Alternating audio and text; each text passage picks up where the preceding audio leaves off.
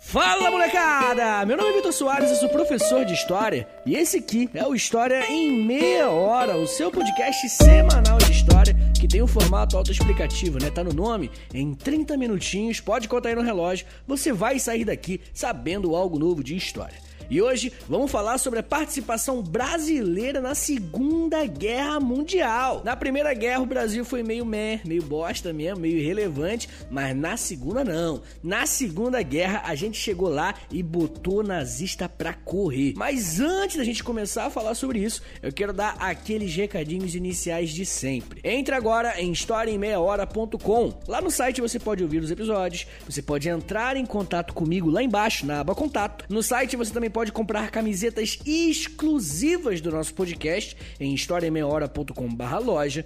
No site também tem uma opção de assinar a newsletter do podcast. E aí, ao assinar a newsletter, você recebe o acesso ao nosso grupo secreto lá do Telegram. Além disso, no site você pode apoiar o História em Meia Hora. Se você gosta do meu trabalho e quer que ele continue rolando por mais tempo, entre agora em historiaemmeiahora.com/apoie. É historiaemmeiahora.com/barra barra apoie, que lá vai ter tudo explicadinho para você.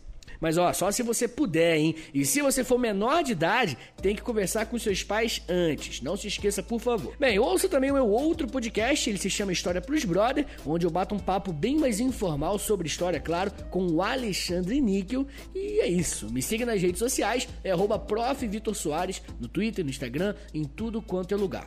Agora bora começar a falar de quando os pracinhas subiram o Monte Castelo na base da coragem e provaram historicamente que quem é brasileiro realmente não desiste nunca. Roda a vinheta em Portugal e vambora!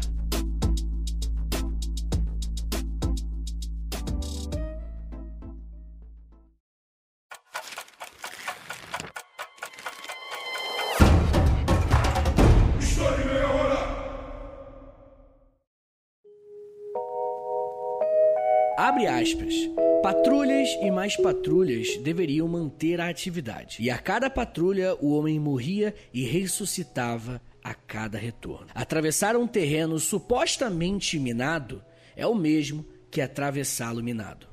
Um calafrio percorre a espinha e um suor mais frio do que os outros escorre pela testa. A garganta se resseca e vem um gosto amargo na boca. Fecha aspas. Quem disse isso foi Vicente Pedroso da Cruz, um ex-combatente da Força Expedicionária Brasileira lá na Itália. Esse homem pegou em armas e lutou com outros milhares de brasileiros contra nazistas em território italiano. Para falar sobre a participação brasileira na Segunda Guerra, eu preciso falar também sobre os contextos que o mundo e o Brasil viviam. No mundo, a crise de 29 fez com que o capitalismo liberal entrasse em crise. Daí, o socialismo soviético ganhou força e, consequentemente, o seu antagonista também ganha, o fascismo. O fascismo se espalha pelo mundo com o apoio da burguesia e da igreja. Afinal, esses dois setores morriam de medo do socialismo soviético, principalmente por ele ser contra a propriedade privada e também por defender um Estado ateu. Não demorou muito para que, a partir de 1933, o fascismo alemão chegasse ao poder com Adolf Hitler, que deu uma cara meio própria aos ideais fascistas, né? Acrescentando o antissemitismo e a crença de uma superioridade racial se baseando principalmente em ideias racistas como o darwinismo social, que fundamentava inclusive o imperialismo europeu na África e na Ásia. Por mais que o Hitler desrespeitasse o Tratado de Versalhes constantemente, sabe, o Tratado de Versalhes, aquele tratado que a Alemanha teve que assinar após a derrota na Primeira Guerra, a Liga das Nações fez vista grossa e permitiu que ele crescesse e muito. Afinal, o nazismo impedia o avanço do socialismo melhor do que qualquer um na Alemanha. Mas de qualquer forma, 1939 chegou e a Segunda Guerra Mundial começa. E vai ser nela que o Brasil vai entrar. Mas agora, falando do contexto brasileiro na década de 30, é outra novela. O Brasil vivia uma ditadura chamada Estado Novo. O Brasil, antes de Vargas, meio que viveu aquilo que a gente chama de república oligárquica.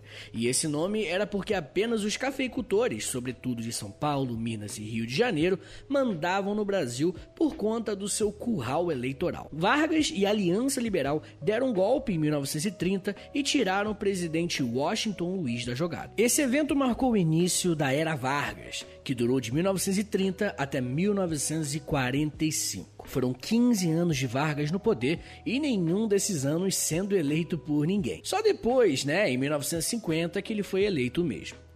Mas enfim, em 1937, Vargas deu um golpe e instaurou uma ditadura aqui, o Estado Novo. Esse golpe foi fundamentado também com medo do socialismo soviético. Isso é muito importante, porque né, ele inventou que os comunistas queriam dar um golpe, né, um suposto plano Cohen, e com isso ele meteu uma ditadura com algumas características fascistas. Mas não é muito apropriado chamar de fascismo não. Fascista no Brasil mesmo eram os integralistas, um partido político que dizia abertamente que era fascista e tudo. E o Vargas teve problema com essa galera. Inclusive, tem um episódio aqui no feed do História Meia Hora sobre a história do integralismo.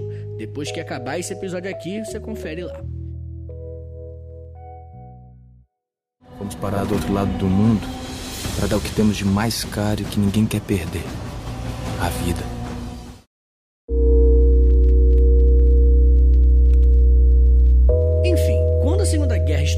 Brasil estará na ditadura. No início, era uma senhora questão qual lado o Brasil apoiaria. Por muito tempo, Vargas preferiu não se alinhar a nenhum dos lados da guerra. Afinal, o seu governo tinha simpatizantes do fascismo e do capitalismo liberal também. Ele tentou então fazer um jogo duplo, tentou agradar ambos os lados.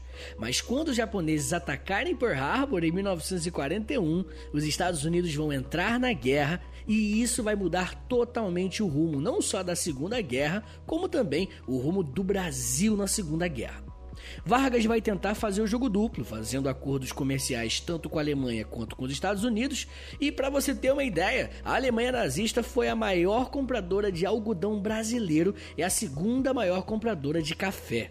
Senhores, a Alemanha, desde 1933, que é quando Hitler toma o poder, queria muito ter boas relações com o Brasil, como uma forma de aumentar a sua influência política na América Latina os Estados Unidos morriam de medo de, na América Latina, um país do tamanho do Brasil se tornasse aliado dos nazistas. Os norte-americanos sempre disseram que, para onde o Brasil for, o resto da América Latina também iria. Como se o nosso país fosse um ponto estratégico para todo o controle do sul do continente.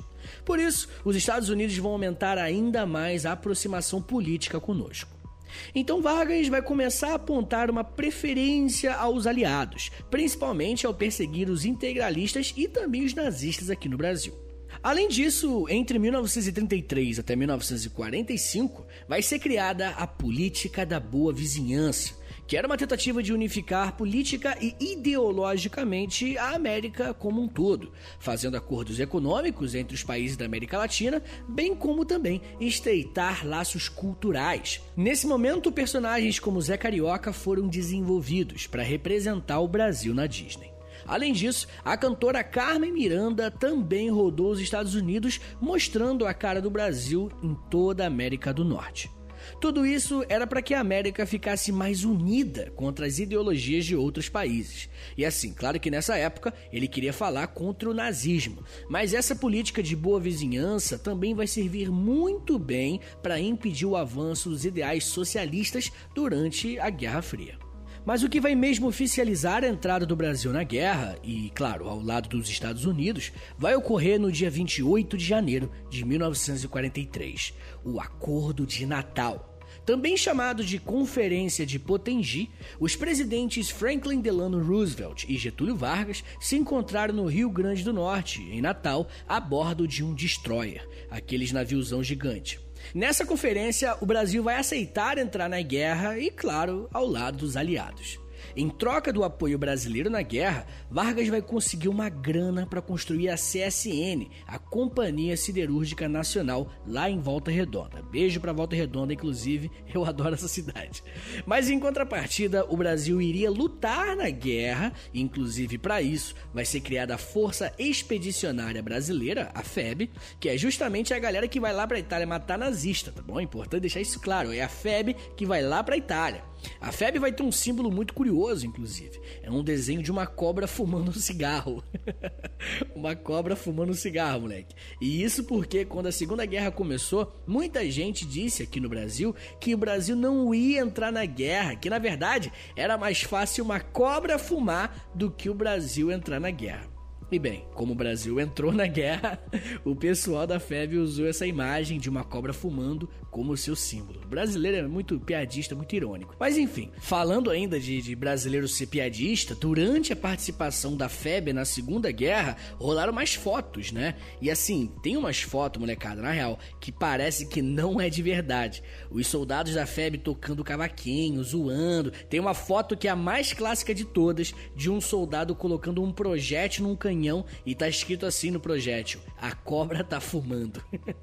e além desse, tem outra foto que é a minha favorita, que é quando o Brasil fez dois anos na Itália. Os soldados com uma plaquinha escrito: Segundo aniversário, Hitler, aqui já estamos.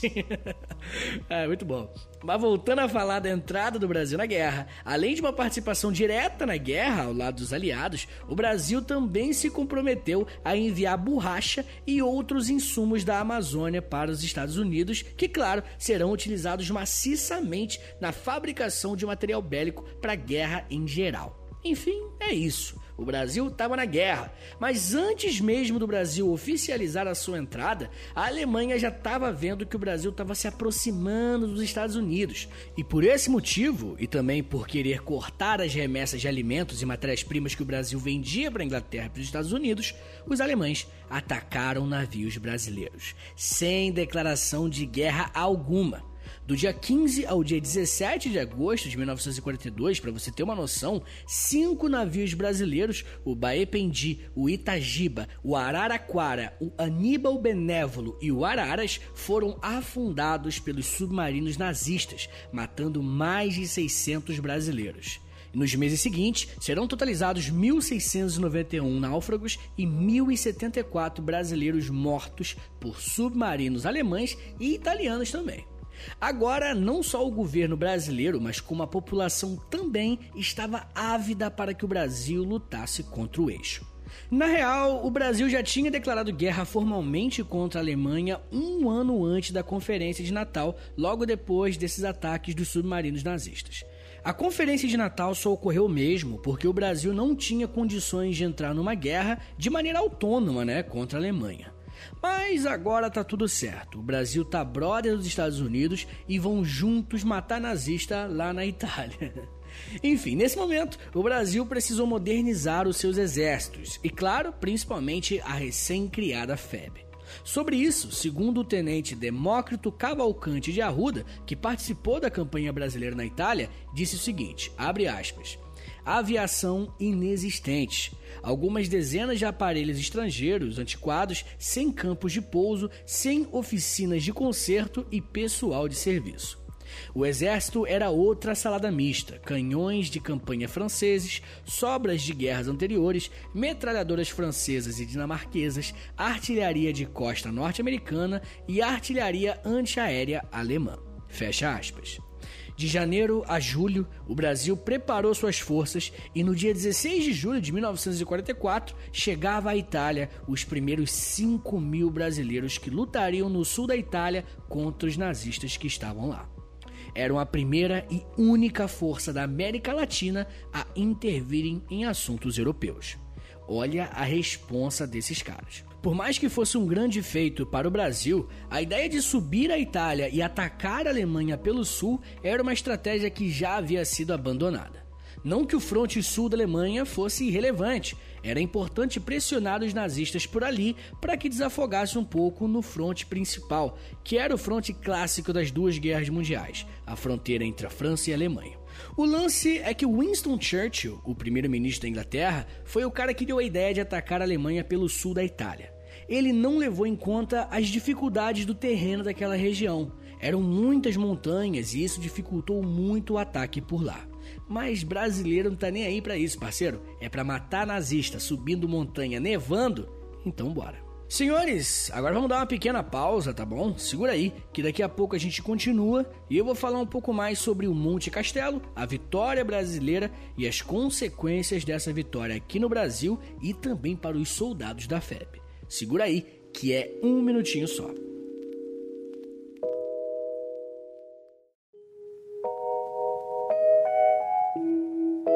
O ano é 1944. Os pracinhas da FEB estão na Itália planejando seu ataque. O termo pracinha nasceu da expressão sentar praça, que significa se alistar nas Forças Armadas. Antigamente, para você se alistar, você tinha que ficar numa praça para fazer os trâmites, né? Mas, claro, se você entrasse nas Forças Armadas como um pracinha, significava que você não era de uma patente alta, não. O apelido Pracinha era atribuído mesmo aos soldados rasos, de menores patentes da hierarquia. Os Pracinhas estavam preparando seu ataque ao Monte Castelo. O Monte Castelo é uma das montanhas que existiam no sul da Itália. Esse monte é um dos que fizeram Churchill desistir de atacar o Hitler por ali, como eu já falei. Uma semana depois de chegarem na Itália, no dia 24 de novembro de 1944, a FEB organiza a primeira tentativa de subir o Monte Castelo, pegar a posição e expulsar todos os nazistas de lá. Juntamente com o um grupo tático dos Estados Unidos, a FEB até conseguiu pegar uma posição mais elevada do monte, mas foi interrompido pelos nazistas que estavam no topo.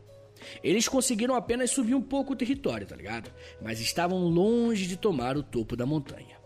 O Brasil não consegue tomar o monte naquele momento, mas aquela seria a primeira tentativa de muitas. Hoje vocês vão entender porque dizem que brasileiro não desiste nunca. Logo no dia seguinte, mais uma tentativa. Eles conseguem subir mais alguns metros, mas nada além disso. As baixas já começavam a acontecer. Nazistas e pracinhas morriam pelas balas uns dos outros. O terceiro ataque ocorreu alguns dias depois, no dia 29 de novembro de 1944. Esse foi feito somente pela FEB. Não tinha nenhuma força de apoio ou algo do tipo. Era só brasileiro dando tiro em nazista. Além disso, um dia antes do terceiro ataque da FEB, os nazistas expulsaram estadunidenses de uma região que ficava no flanco esquerdo dos pracinhas. Ou seja, era nazista atirando de cima para baixo e da esquerda também. É, agora ficou difícil. É como se o inimigo tivesse dobrado de tamanho da noite para o dia. O número de brasileiros mortos na Segunda Guerra já chegava às centenas. Se algum pracinha tinha algum idealismo sobre essa guerra quando saiu da América, a esse ponto ele já havia acabado. O pracinha Joaquim Xavier da Silveira disse o seguinte mais tarde em seu livro Cruzes Brancas, o diário de um pracinha. Abre aspas. A guerra não é heróica. Não é como em livros ou filmes. Não há bandeiras, nem tambores, nem cornetas com toques marciais. Nem tampouco heróis condecorados que voltam para casa e beijam a sua noiva. Ninguém sente vontade de ser herói e, quando pratica qualquer ato de bravura, o faz quase inconscientemente.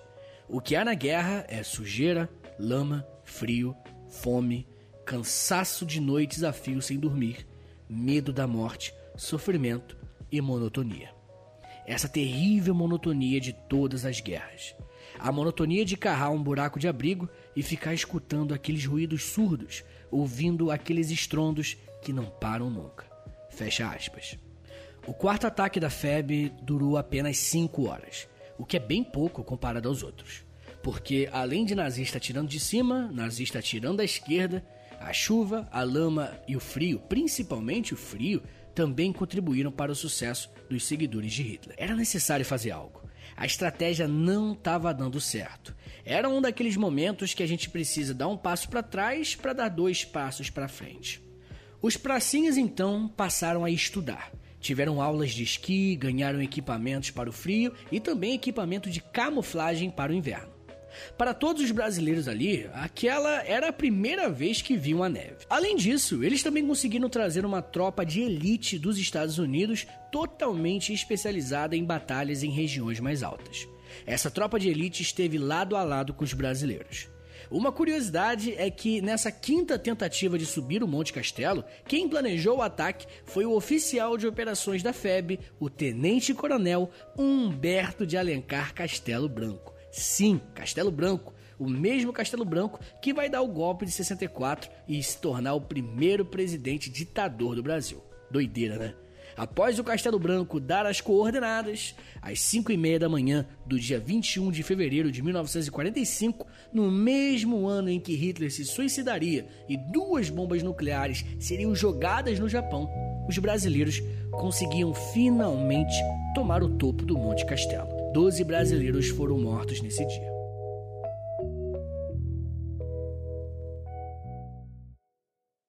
A cobra vai fumar de novo. E vai fumar até o fim.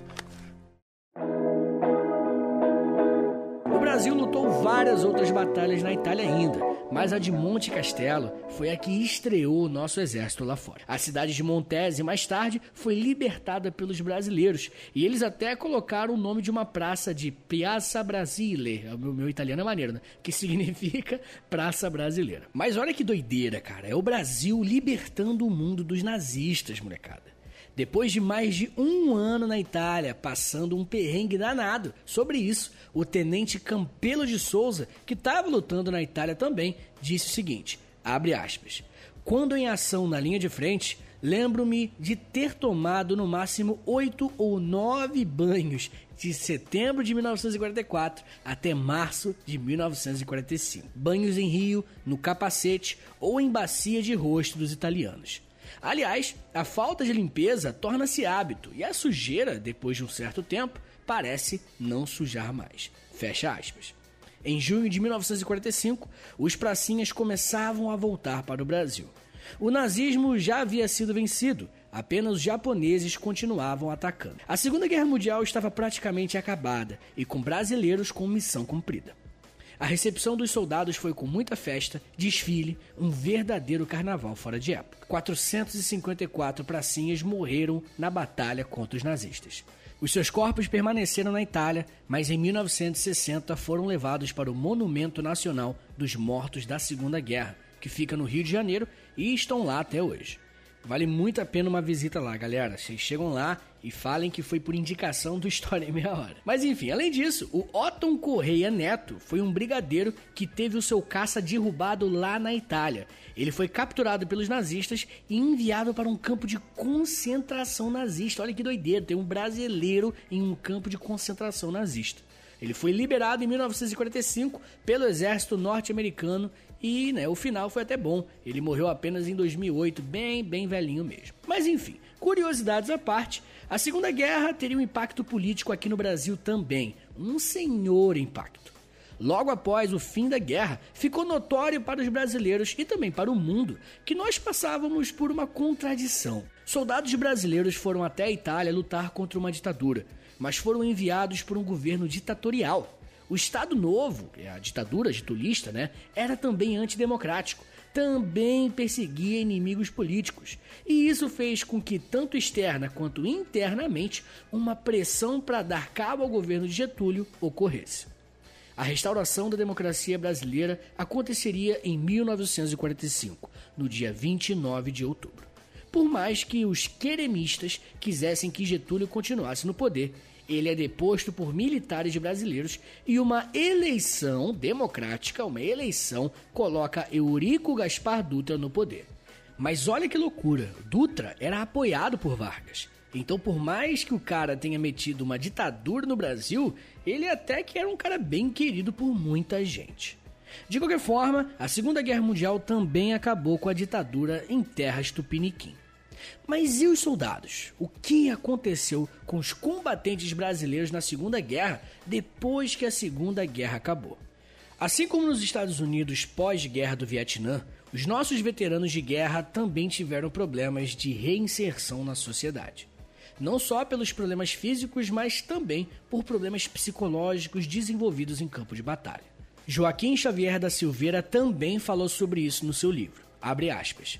De repente, percebi como pode um soldado sentir-se solitário na sua trincheira. Solidão no meio de muitas outras. Todos também deviam sentir aquele vazio, aquele terrível vazio de estar vivendo um pesadelo. Tudo fica irreal e inconcebível. São pensamentos bem amargos. Alguns, se melhor examinados, talvez não tivessem razão de ser. Mas parecia-me tudo desculpável. Eu estava vendo, como milhares de pracinhas, um mundo através de uma trincheira. E uma trincheira tem mais de amargo do que de heróico. A guerra nada tem de heróico. É triste, e a trincheira é um dos piores lugares na Terra. Fecha aspas. O impacto que uma guerra causa nas pessoas precisa ser tratado com muito cuidado. O pessoal passa por um nível de estresse tão elevado que causa sequelas que podem durar a vida toda. Isso para não falar do conflito moral. Ah, e o Attilio Camperoni, ex-combatente também da febre na Itália, disse o seguinte sobre isso. Abre aspas. A pior coisa da guerra é eu não te conheço, você não me fez mal e eu tenho que te matar, senão você me mata. Para falar a verdade, eu sentia dó dos prisioneiros. Quando o cara era prisioneiro, para mim ele deixava de ser inimigo. Fecha aspas. Mas é aquilo, né? Se hoje em dia, 2021, ainda tem um tabu forte contra o tratamento psicológico, imagine em 1945, né? Pouquíssimas pessoas consideravam que um tratamento psicológico fosse adequado para essa galera. Nessa época, o pessoal dizia que era frescura, que homem de verdade não precisava dessas coisas. Até hoje tem alguma galera, infelizmente, né, que diz isso. Após o fim da guerra, os pracinhas foram desligados do exército e a maioria deles passou décadas sem reconhecimento ou apoio financeiro algum. Só lá para a década de 70 que alguns veteranos da Segunda Guerra, os vivos, né, começaram a receber um suporte financeiro do governo. Década de 70, galera, 30 anos depois da guerra. Muitos morreram sem receber nenhum apoio ou pelo menos serem reconhecidos. Uma solução que muitos veteranos de guerra encontram é criando associações de ex-combatentes, já que as Forças Armadas não tinham nenhum planejamento para dar uma assistência adequada aos ex-combatentes. Essas associações funcionavam na maioria dos casos de forma autônoma, tá ligado? Com doações ou outro tipo de caridade. Hoje em dia, dos 25 mil soldados que o Brasil enviou à Europa, apenas algumas dezenas estão vivos. São histórias brasileiras que estiveram na maior guerra da história da humanidade. Infelizmente, histórias que estão morrendo. O legado dos pracinhas precisa ser sempre relembrado para que a gente não perca algo tão valioso. Se você quiser aprender um pouco mais sobre a Segunda Guerra Mundial, eu tenho aqui no feed do História Meia Hora dois episódios sobre o conflito. É uma hora de áudio, tem bastante coisa. Depois, se você tiver afim, você ouve lá.